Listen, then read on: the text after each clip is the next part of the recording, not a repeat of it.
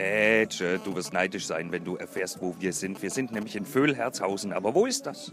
Das ist am schönen Edersee direkt gelegen, mitten im Grün. Wir haben fast gar nicht hergefunden. Und auf einmal, bums, war es da. Und warum sind wir heute hier?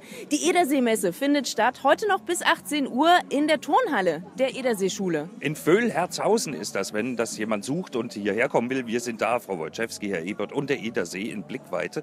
Und 38 Aussteller aus der Region zeigen, was sie drauf haben. Vom äh, Bäckerchen bis hin zum Dachdecker ist alles dabei. Und Schmuck gibt's auch. Direkt neben uns hier, wo wir stehen, ist ein Schmuckstand. Werde ich gleich mal auschecken gehen. Vielleicht gehe ich hier bettelarm raus. Nichts oh ja. dergleichen, du bleibst mal schön hier. Also, wir haben Essen- und Getränkemarken. Es kann im Grunde losgehen. Wir versuchen ein paar Promis noch ans Mikrofon zu zerren und melden uns in den nächsten Stunden einfach immer mal wieder.